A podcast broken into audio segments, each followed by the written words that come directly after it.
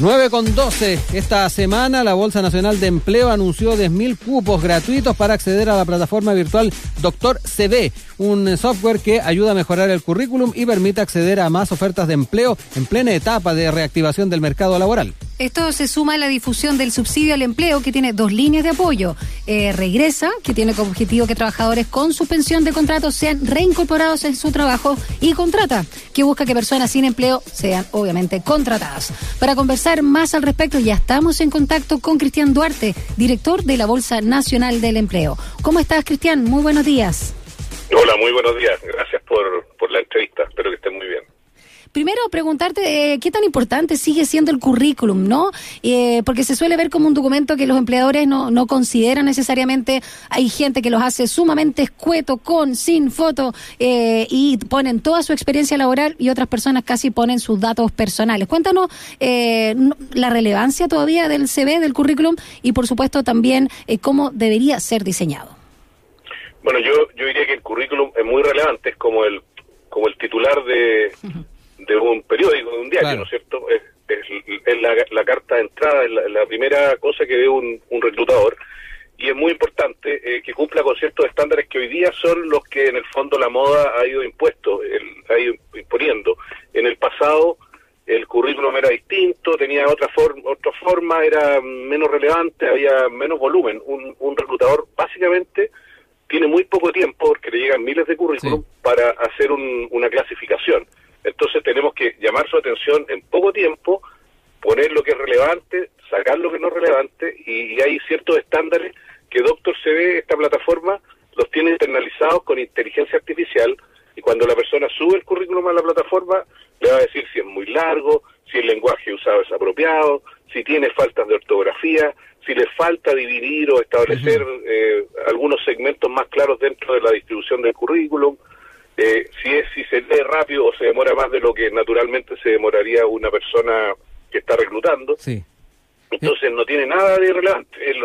Es, muy importante porque si porque esa puede ser la diferencia entre que usted siga avanzando en un proceso de selección, obviamente no decide la contratación, pero es la diferencia entre seguir mm. o quedar en los que ya fueron descartados. Cristian, eh, explícanos un poco cómo el doctor CB hace esa lectura. Eh, se, se, envía un documento en Word, en PDF, eh, cómo se, se, entrega esa información y cómo hace esa filtración el doctor CB.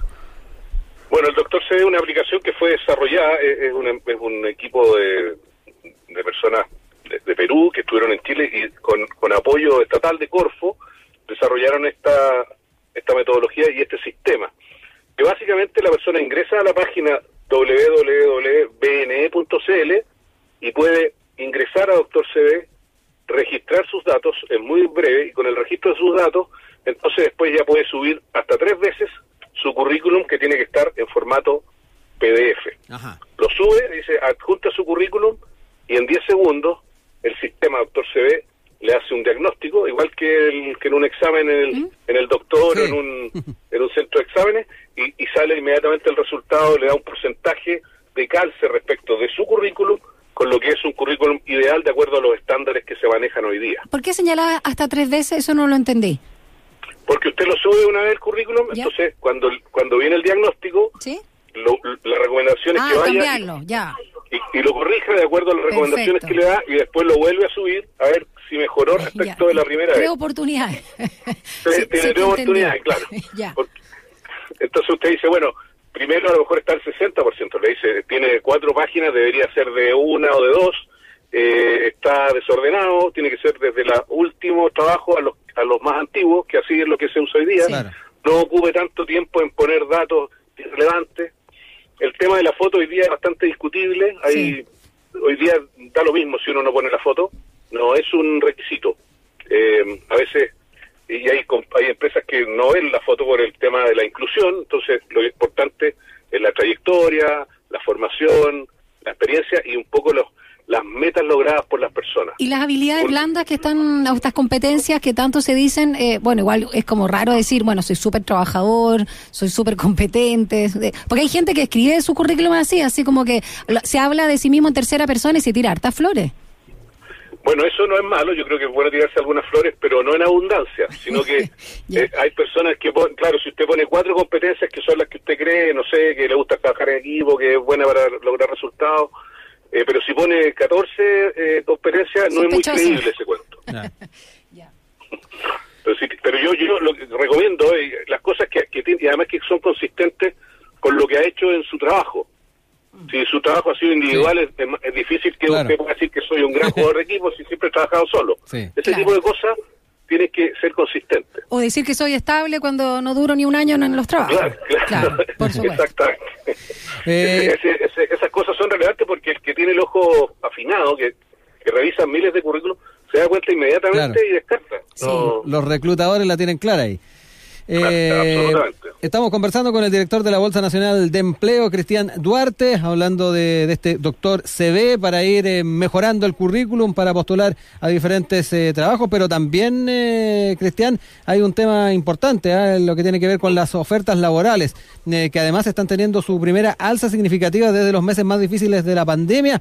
sin ir más lejos, el INE se señaló que en el trimestre de julio-septiembre la tasa de ocupación informal alcanzó un 23,5%, su mayor nivel desde el periodo marzo-mayo de este año. Eh, ¿Cómo vamos también enfrentando ese, ese dato, ese elemento, más allá también del, mejorar el, currículum vitae? Bueno, claro, eh, después viene la... Uno puede tener un buen currículum, necesita mm. una oferta a la cual postular y, y todo en el Ministerio del Trabajo estamos enfocados y muy ocupados en, en, visibilizar las ofertas existentes, en potenciar las relaciones con el sector privado. De hecho, hoy día en la Bolsa Nacional de Empleo eh, debe haber del orden de 30, no me metió hoy día, pero ayer habían 35 mil ofertas de trabajo, o sea, avisos de trabajo que corresponden a unas 120 mil vacantes. Eh, porque además de las ofertas nuestras, que son los, empleadores que se meten a la ANE y ponen avisos en nuestro portal, nosotros hemos integrado a varios portales privados para que las personas en un solo lugar tengan la mayor cantidad de información y oportunidades de trabajo. Entonces tenemos una alianza y estamos trabajando con trabajando.com, con Laborum, con Chile Trabajos, con Reclut y con otras plataformas como Book, Aira, Colaboral. En el fondo lo que estamos tratando es, es de apurar esto, porque las ofertas de trabajo van a llegar, pero a la persona que está desempleada, mientras más rápido le llegue y mientras en, corto tiempo encuentre trabajo, resuelve el problema y baja la angustia y la problemática familiar. Entonces eso es muy importante, el timing es clave en esto. Eh, Cristian, bueno, recordar a propósito de lo que señalabas que esta Bolsa Nacional de Empleo es un portal público que actúa además como un puente entre los empleadores y los trabajadores. Eh, también preguntarte ahí cuáles son las próximas instancias de ferias laborales, porque obviamente hay mucha avidez al respecto. Bueno, nosotros eh, el año pasado apenas ¿Mm? tuvimos noticias de que esta cosa se iba a prolongar mucho tiempo, desarrollamos en la Bolsa Nacional de Empleo un módulo de ferias virtuales, ferias laborales virtuales, que se pueden hacer se hacen en el, en el ciberespacio, por lo tanto se pueden hacemos varias simultáneamente en distintas regiones o a propósito de una determinada situación, como que podría ser en el futuro una feria para, para los jóvenes o, para personas con discapacidad. Hemos hecho hasta la fecha seis ferias, en O'Higgins, El Paraíso, Los Lagos, Nahuel Buta, tres, hemos hecho a la Fecha este año, estás hablando este año, ¿no es cierto?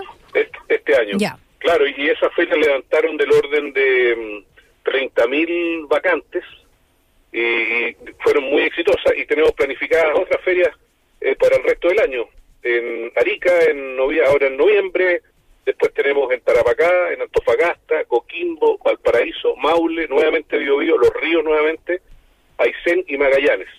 En esto estamos muy alineados con, con Sense, que es como el, el otro actor muy relevante en lo que tiene que ver con capacitación y empleabilidad, para ir juntos en todas estas iniciativas, porque un tema es el currículum, después las habilidades que usted tiene, y esas habilidades blandas, si bien es cierto que no, no basta con escribirlas, pero esas son las que hay que demostrar en una entrevista.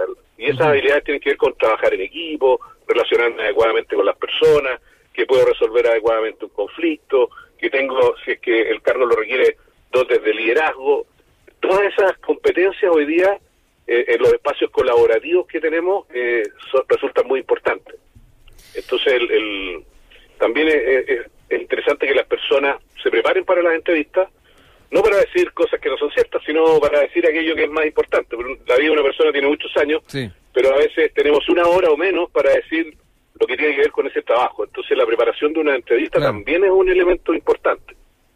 Eh, Cristian, hablemos un poco también de, de balances. ¿ah? ¿Cómo han sido los resultados del subsidio al empleo? ¿Han podido también ahí ir analizando los datos?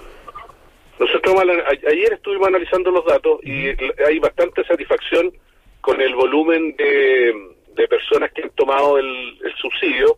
Eh, falta todavía que aumente la cantidad de mujeres. Yo, ayer hablaban de, cifras que, que están favoreciendo a los hombres y también estamos empeñados en que las mujeres, a propósito de la pandemia, que muchas herramientas que antes dificultaban el, el trabajo de, algunas mujeres por su eh, por su situación eh, de, la casa, de la residencia, la distancia, claro.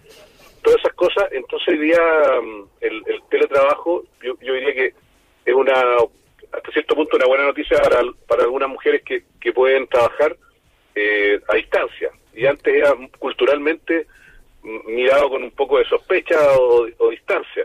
¿Usted maneja alguna cifra respecto al, tema del subsidio de los que estuvieron revisando ayer?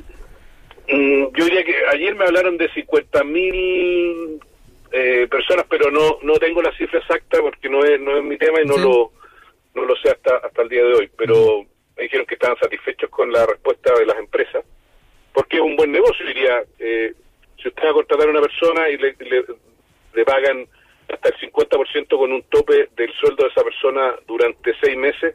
Eh, si alguien quiere puede querer reactivar su negocio, pero no tiene la caja para poder pagar personas, a lo mejor dice necesito dos, bueno, casi que puedo contratar dos personas eh, y te voy a pagar la, remuneración de una.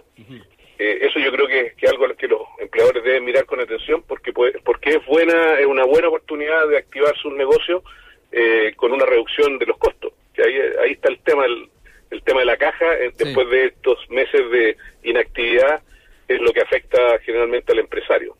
Cristian, eh, por último, dar las coordenadas eh, para nuestros auditores y auditoras que seguramente deben estar interesados para acceder a esta plataforma virtual de Doctor CB y tengan, por supuesto, esta herramienta que es tan útil como tú señalabas. Sigue siendo útil el currículum vitae, pero con otro formato y, por supuesto, otra extensión. Claro, yo les diría que la, que la usen. Tenemos, hasta ayer habíamos, se habían ocupado un poco más de 2.000 de estas licencias, quedan 8.000. Eh, entonces, cuestión de meterse, registrarse, subir el currículum.